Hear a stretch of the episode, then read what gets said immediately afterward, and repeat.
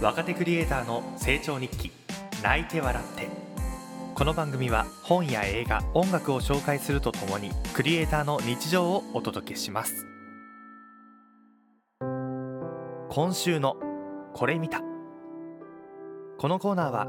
おすすめの映画や本を紹介するコーナーとなっております。ということで今週は本をご紹介したいと思います。角川文庫より出版されている高山和美作トラペジウム。こちら文庫版ですね。それではね本に書いてあるあらすじの方を読ませていただきます。高校1年生の東優は絶対にアイドルになるため己に4か条を課して高校生活を送っていた。SNS はやらない。学校では目立たない。彼氏は作らない。東西南北の美少女を仲間にする。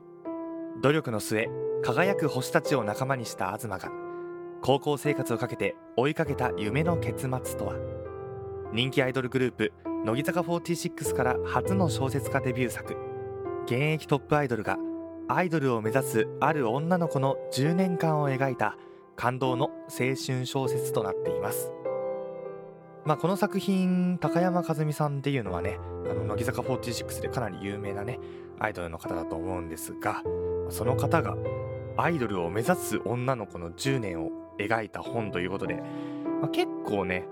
あのー、1年ぐらい前に有名になってたんじゃないかなと思います。僕自身その時はね、あの、文庫版になるまで買わなくてもいいかな、なんて思って、あの、買っていなかったんですけども、あの、角フェスのね、角川文庫がやっているフェスの2020の表紙には、えー、平成世代が買った本1位ということでね、えー、そんなことも書いております。まあ、この本を買ったきっかけは僕自身がまあアイドルを好きだっていう部分とやっぱりこう書籍でね、あのー、まあ、僕は結構本屋に行くと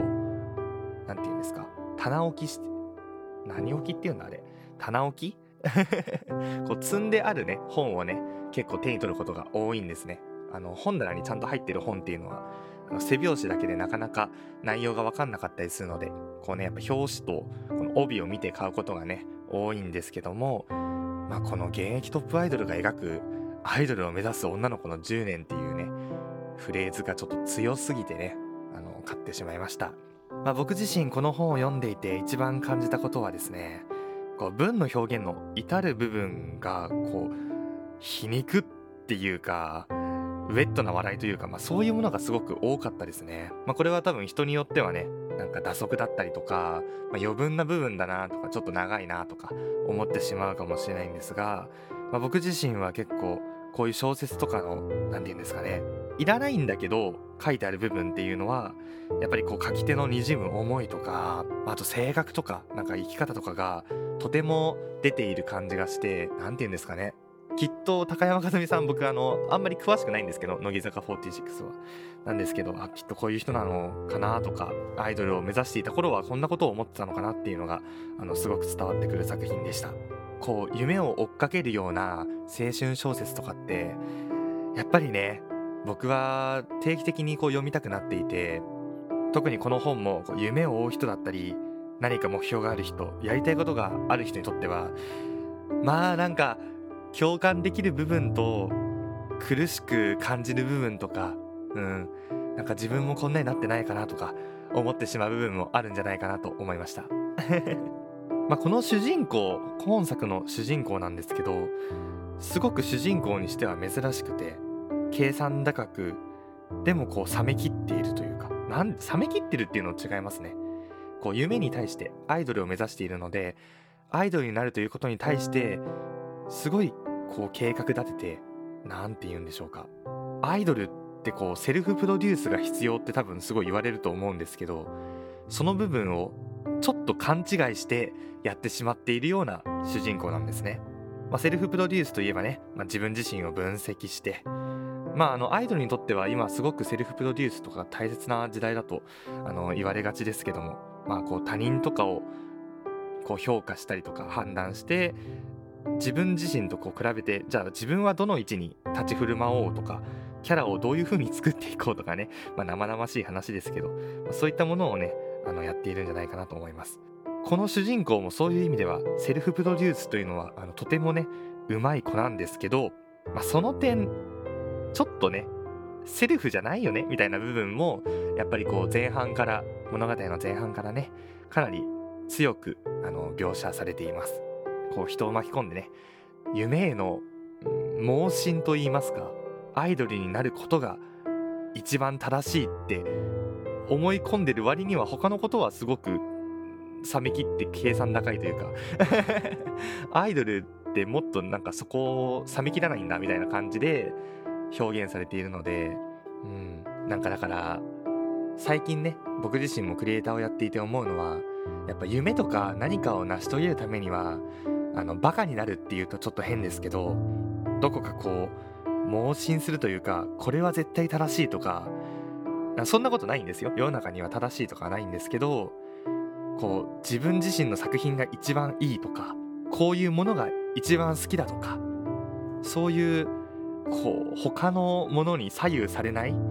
何か一番大切なものを持つっていうのはなんか大切なのかなとかね思いましたね。うん。まあそんなこと書いてないですけどね。それからこの本の特徴として文庫版のねあの最初の方にイラストがかなりあの差し込まれています。6枚7枚ぐらいかな。あのカラーでねすごい綺麗なイラストが何枚も挟まっています。最初に読んだ時はあんまり僕自身もこのイラストああ綺麗だなぐらいだったんですけど読んで最後まで読むと一枚一枚がねアート作品のように色づいていくのでぜひ皆さんもね読み終えた後にこのカラーのイラストたちを見ていただくとより物語がより書籍がね輝くんじゃないかなと思います。でねまああのアイドルがこういった書籍を書くことに関してねあのいろんなねところでね方々あの問題提起されますけども僕この高山さんっていうのをあの知らなかったんですね、まあ、名前だけはもちろんトップアイドルなのであの知っていましたがなんかもっとねアイドルのドロドロした部分をね書くのかなと思っていたんですけどこのアイドルを目指す部分っていうところですごいピュアな部分だったりとかピュアでだけどこう夢って難しいよねとか本当に青春時代のこう複雑な心情一筋縄ではねいかない心情っていうのをとても綺麗に描いていた作品でした、うん、だからあのアイドルがアイドルを目指す作品を書くとやっぱりアイドルが好きなんだろうなって すごい伝わってきたし、うん、やっぱこうアイドルのシーンを描かないっていうのはちょっともうちょっと生々しいからなのかなとかね 勝手に想像したりはしちゃいますけどね、うん、まあすごくこの高山和美さんっていう方はアイドルが本当に好きで同時にねアイドルになるまで本当にもがいて苦しんできたんだろうな。それでいてアイドルになっているからこそ今いろんなことを積極的に挑戦できるすごい人なんだろうなっていうのをねとても感じました。まあ僕はねやっぱり本とかはその書く人があってのものだと思っていますのでとてもね楽しむことができたかなと思います。皆さんもね是非読んでみてください。僕は最後の方でおえつするぐらい辛かったです。というわけで本日ご紹介したのは高山和美作トラペジウムでした。